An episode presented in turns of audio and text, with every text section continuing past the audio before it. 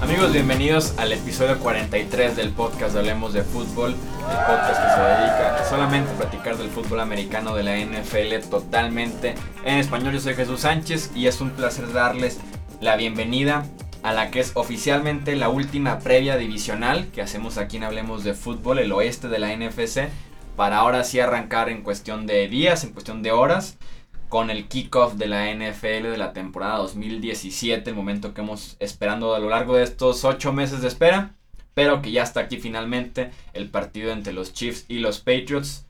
Pero antes, como bien les dije, tenemos que hablar del oeste de la NFC, dar pronósticos para, para esta división y ya finalmente pasar a lo que son los partidos de verdad, dejar un poquito eh, tanto a predicción que hemos estado haciendo a lo largo del todo el mes de agosto y ya enfocarnos más en la acción de verdad, en los emparrillados. Me acompaña como en cada episodio de, estas previas mi compañero Luis Alberto Aguirre. ¿Cómo estás, Luis? Hola Jesús, pues ya muy contentos. Casi casi vamos a poder gritar Happy New Year porque bueno, empieza la mejor época del año.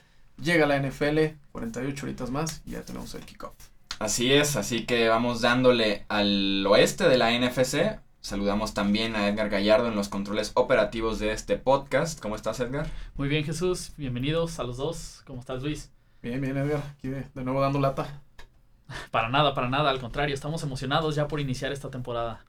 Así que ahí está. Arrancamos ahora sí ya con esta eh, última previa. Pensé que nunca, iba a llegar a este momento, pero ya estamos en la semana del kickoff. Le hizo el exagerado, amigo. y arrancamos con los Arizona Cardinals.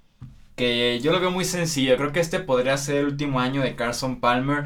No solo en Arizona, sino en la NFL en general. La temporada pasada sufrió bastante. Al final se le veía ya sin brazos, sin mucha precisión también en, los pases largos. Entonces creo que se acabó la carrera oficialmente de Carson Palmer este año. Creo que los Cardinals van a volver a tener problemas a la ofensiva.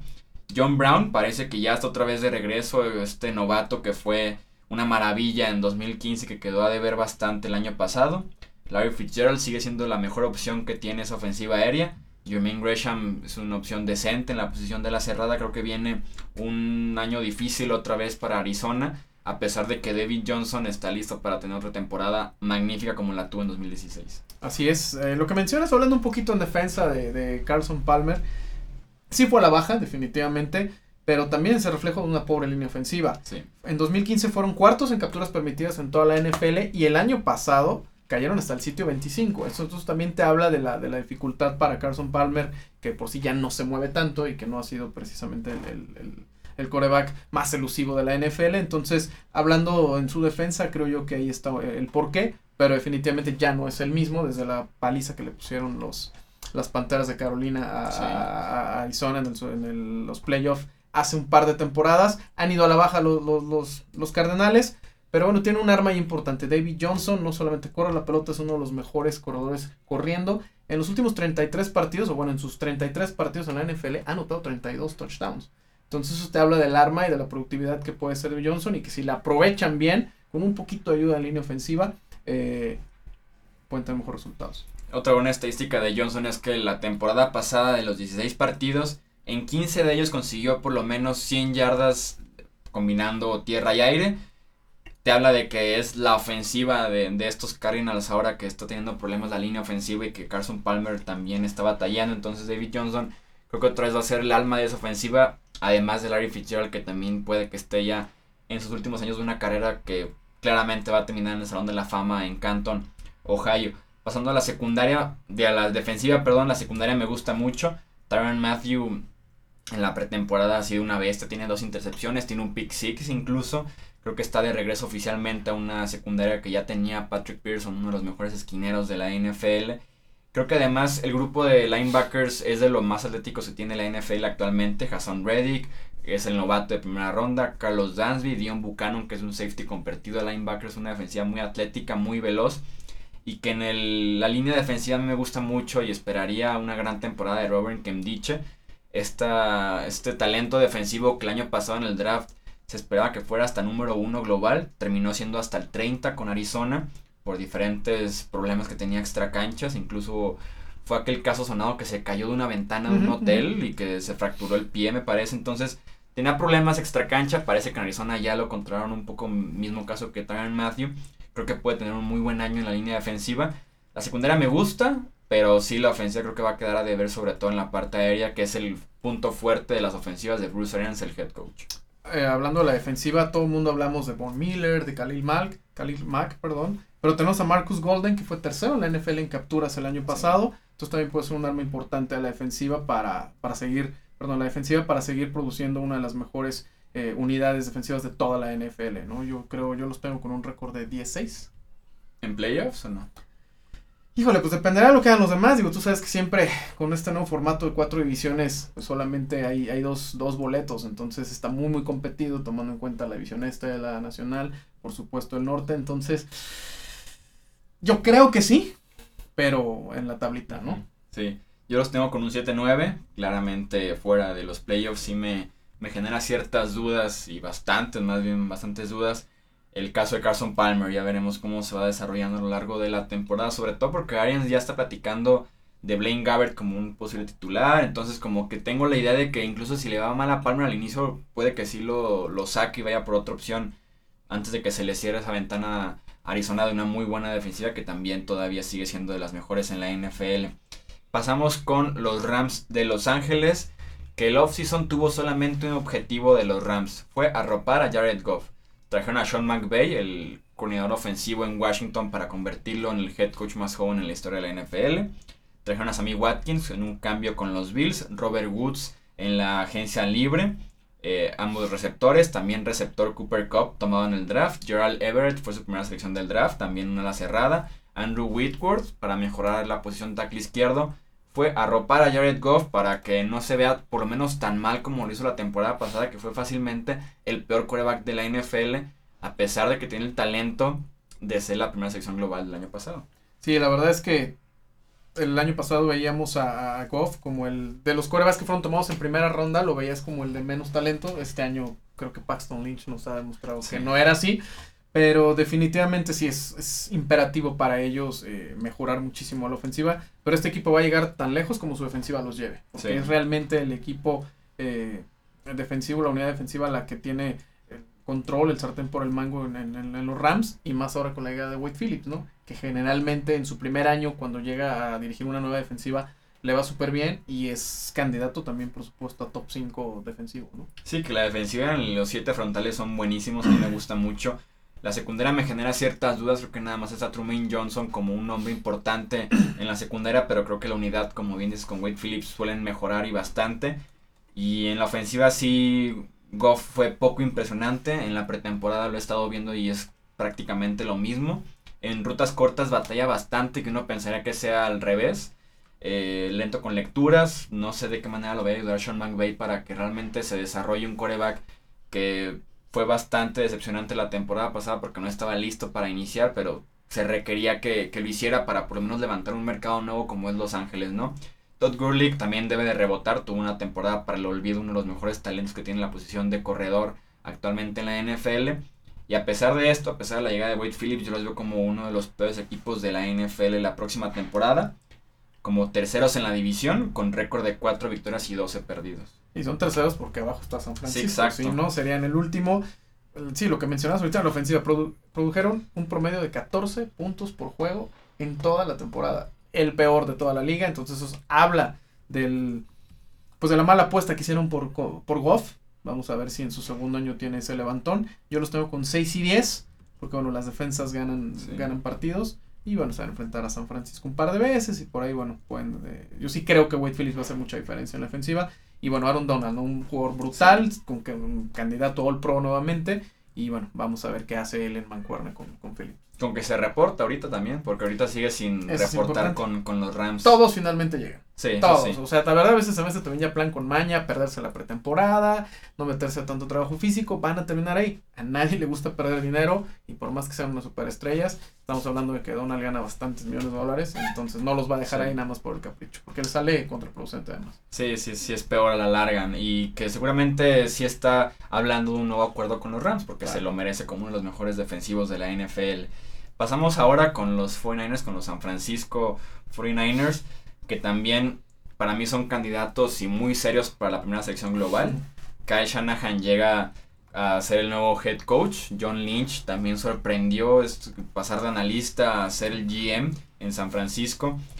Creo que a pesar de que Shanahan es una mente ofensiva de las más respetadas en la NFL actualmente, tampoco puede hacer milagros para que una ofensiva que tiene a Ryan Hoyer como coreback, a Pierre Garçon y Marquise Goodwin como receptores, a George Kittle como ala cerrada y una línea ofensiva malísima, tampoco no la puede hacer una unidad decente para así ganar de vez en cuando un partido por lo menos al mes. Creo que les espera una, una temporada bastante difícil a San Francisco, sobre todo en la parte ofensiva a pesar de que Shanahan es como su especialidad este nuevo head coach. La última vez que los 49 llegaron y ganaron el Super Bowl, bueno, no que llegaron, que ganaron el Super Bowl, eh, un Shanahan estaba al mando de la ofensiva, ¿no? Con el papá de Kyle, precisamente, Mike Shanahan. Eran otras épocas, Steve Young era el coreba, todavía estaba Jerry Rice. Entonces imagínense qué tan lejos están los 49 de esas épocas de poder competir con, por otro Super Bowl. Lo hicieron con Kaepernick y Jim Harbaugh, que bueno, fue una, una cuestión muy particular, pero este año sí definitivamente no creo que vayan a tener mucho que dar ofensivamente, porque además de que fueron de lo peor de la liga, eh, pues como dices Brian Hoyer, pues a dónde puedes llegar con Brian Hoyer como tu coreback. Y la gente dice como, es que Hoyer tuvo su mejor año con Shanahan en, Houston, me parece, no en Cleveland. Y aún así es 12 touchdowns, tres intercepciones para Hoyer aquel año que fue su mejor año con Shanahan. Entonces sí fue su mejor año, pero aún así fue un año fatal. Y lo peor es que con San Francisco es increíble que hace 3, 4 años tuvieron una de las mejores defensivas de la NFL.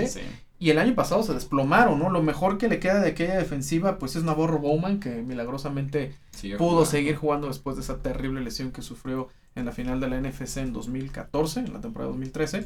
Eh, fueron de lo peor contra la carrera el año pasado. 165 yardas en promedio por partido. La verdad es que no queda nada de la defensiva que era dominante. Entonces, es un equipo en reconstrucción. Cuando cambias de head coach, cuando cambias de gerente general y cuando llega un nuevo coreback, bueno, no tienes otra más que pensar en eso y probablemente eh, ganar esa, esa primera selección colegial que el año pasado pues la dejaron ir, ¿no? La tienen ahí a la mano. Sí. Sí, así es. Creo yo que la defensiva puede ser incómoda este año para correrle, porque tienen ya esas dos torres en la línea defensiva que fueron selecciones de primera ronda seguidas. Se le suma Solomon Thomas, que fue top 5 este año, Ruben Foster, que fue primera ronda, pero a talento top 10. Entonces creo que la defensiva, por lo menos en los siete frontales, sí puede mejorar. La secundaria creo que tiene el peor grupo de esquineros de toda la NFL. Es fatal lo que tienen en la posición de esquinero. Creo que quedan 3-13, últimos de la división, y pelearse con los Jets por buscar un buen coreback. Que eso sí me, me da gusto por San Francisco, que un buen coreback caiga en las manos de Kyle Shanahan. Es una muy buena dupla el próximo año. Sí, por supuesto, le puede sacar jugo. Ahorita que mencionas la defensiva del perímetro, fueron el equipo, el peor equipo en pases de 20 yardas o más. Entonces, permitiendo pases de 20 yardas o más, eso te habla de la necesidad que tienen de, mejorar el perímetro. Yo los tengo con 4-12, creo que me vi demasiado buena onda con, el equipo de la Como ganen con Noyer cuatro partidos. Pasamos entonces con los Seahawks de Seattle, que coincidimos que son campeones de, esta división. Y yo además de campeones de la división los veo como campeones de la conferencia nacional, adelantando un poquito lo que puede ser el pick del Super Bowl para el episodio del viernes. Creo que la línea ofensiva sigue siendo un desastre, pero con Seattle no importa cuando le hace esto, la línea ofensiva es un desastre. Russell Wilson eh, lo puede compensar porque ahora sí está sano, que era lo que no es toda la temporada pasada, se lesionó la rodilla y por eso no podía compensar tan bien el mal nivel de la línea ofensiva. Y le ayuda muchísimo que Seattle tiene los ataques terrestres más completos en toda la liga. Tiene a Thomas Rolls, que yo soy fan de Rolls desde que explotó hace dos años. Eh, llegó Eddie Lacy, que no se ha visto nada mal. Le pusieron en su contrato varios objetivos de peso. y se, y se ve, se ven en un buen estado físico. CJ Prosize, que también el año pasado fue el boom en contra de Nueva Inglaterra por aire. Chris Carson, que es como el gran corredor de esta pretemporada que sorprende a todos en el tercer y último cuarto. Entonces tiene un juego por tierra muy completo que puede quitarle eh, cierta importancia a la línea ofensiva y también quitarle cierto protagonismo y obligación de brillar a Russell Wilson. Pero pese a esos nombres que mencionas en ataque terrestre, eh, corriendo la pelota de cuatro o más yardas por acarreo fueron de lo peor de la NFL y fueron el 25 en la, en la liga en yardas terrestres por partido. Entonces, definitivamente no importa quién tengas atrás en el backfield, necesitas tener una línea ofensiva competitiva Sí. y de- definitivamente Russell Wilson ha, muy, como el caso de Peyton Manning, ¿no? Cuando ganó el Super Bowl, no necesitó tener la mejor línea ofensiva y él pudo eh, ganar el título incluso así. Russell Wilson es lo mismo, pero también cada vez lo están golpeando más, cada vez está teniendo que correr más con la Sí. pelota y eso arriesga una inversión tan importante como la de Russell Wilson. Es imperativo para ellos que la línea ofensiva, la línea ofensiva mejore, porque en aquel entonces pues también tenían a Marshawn Lynch para suplir esa, esa deficiencia que tenían, a pesar de que Pete Carroll no lo utilizó faltando dos yardas en el Super Bowl. Por 49. Pasando a la defensiva de Seattle, a mí me encanta, creo que tienen potencial de ser número uno otra vez, como lo fueron hace tres años, como lo fueron hace do- dos años otra vez. Frank Clark, creo que va a tener un rol más grande porque se convirtió en un excelente pass rusher para combinarse con Cliff Averill y con Michael Bennett, como probablemente ese monstruo de tres cabezas para llegar al quarterback como ningún otro equipo lo tiene en la NFL. Earl Thomas, su safety libre, está de regreso después de que se perdió gran parte del año pasado por lesión. Jeremy Lane puede jugar en el slot. Shaquille Griffin parece que ya encontraron finalmente quien juegue del otro lado a Richard Sherman en esquinero. Entonces la defensiva para mí tiene el potencial de ser número uno y volver a ser dominante y cargar esta ofensiva si se retrasan un poco por el problema de la línea. Sí, además hay que recordar que Seattle tiene una gran ventaja, ¿no? Es el de los equipos que mejor aprovechan el jugar en casa. Sí. Es uno de los lugares más complicados para jugar en la NFL. Eso te da un par de victorias extra en la temporada. Lo que mencionas de Shaquille yo estoy muy, muy, muy interesado en ver este, a este muchacho porque incluso puede ser la solución para cuando Richard Sherman quiera un mejor contrato, decirle no, gracias, ya tenemos a este muchacho. Y lo que mencionas de Earl Thomas, el año pasado, cuando estaba todavía Earl Thomas sano, previo eran de lo mejor en, en- en la defensiva aérea, por supuesto. Desde que salió, se convirtieron en el peor equipo en rating. O sea, los corebacks Sí. mejor rating tenían contra ese perímetro, nada más por la ausencia de un hombre que también es como una especie de linebacker cuando se trata de presionar al coreback y que además es un líder nato en el, en el equipo de los, de los halcones marinos. Sí, y como jardinero central cubre muchísimo terreno de juego, entonces es muy bueno y más porque se ha visto bien en la pretemporada el Thomas. Yo los tengo con un récord de 12-4, además aprovechando que se enfrentan a los Rams y a San Francisco cuatro veces combinados, entonces creo que quedan 12-4 campeones de la división y muy probablemente peleando por ser el primer sembrado de la NFC. Ojo que los Rams siempre son el coco de los Le sacan los hasta los dos o sea, partidos a les han sacado hasta en el año que quedaron Sí. campeones. Los Rams siempre han- son un equipo que siempre se les complica. Yo también los tengo con 12-4. Por supuesto, gran candidato a, a llegar al supertazón.